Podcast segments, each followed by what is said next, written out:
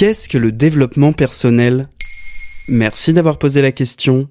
Le développement personnel regroupe plusieurs pratiques visant à améliorer son bien-être et sa connaissance de soi. S'il est très en vogue ces dernières années, il est aussi critiqué par certains philosophes, psychologues et sociologues qui dénoncent une imposture.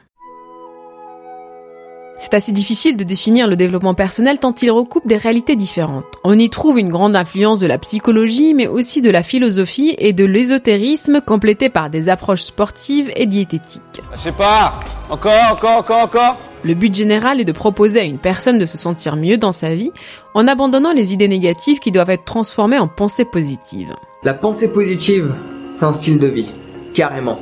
Parce que c'est quelque chose que l'on décide d'adopter. C'est pas nouveau, ça fait longtemps que l'être humain cherche à améliorer son bien-être. Certes, mais cela se généralise depuis les années 50 avec le courant de la pensée positive. L'un des auteurs les plus influents, Martin Seligman, publie son manifeste introductif à une psychologie positive en 2000. Et en 2020, le développement personnel est devenu un véritable marché. Il représente 53 millions d'euros de chiffre d'affaires dans les librairies françaises. Face à cet engouement, certains auteurs pointent du doigt les dérives du développement personnel.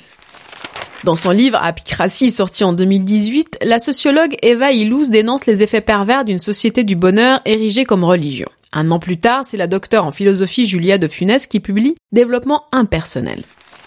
Pour la philosophe, le succès du développement personnel est lié à la montée de l'individualisme et du narcissisme depuis les années 60-70.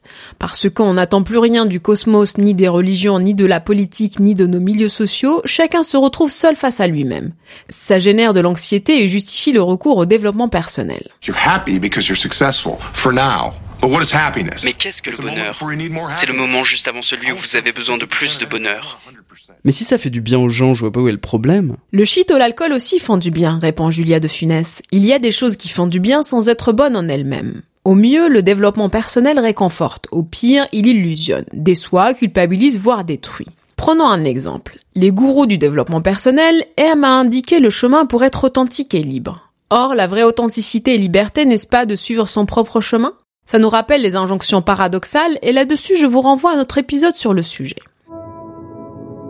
le développement personnel risque d'entraîner des désillusions. On ne peut pas trouver un sens à sa vie, l'amour et la confiance en soi en quelques jours de stage, ni même en quelques mois.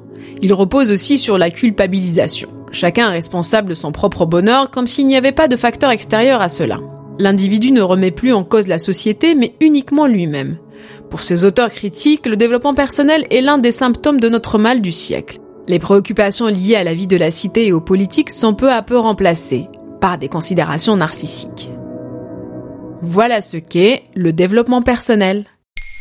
Maintenant, vous savez. En moins de 3 minutes, nous répondons à votre question. Que voulez-vous savoir? Posez vos questions en commentaire sur toutes les plateformes audio et sur le compte Twitter de Maintenant, vous savez.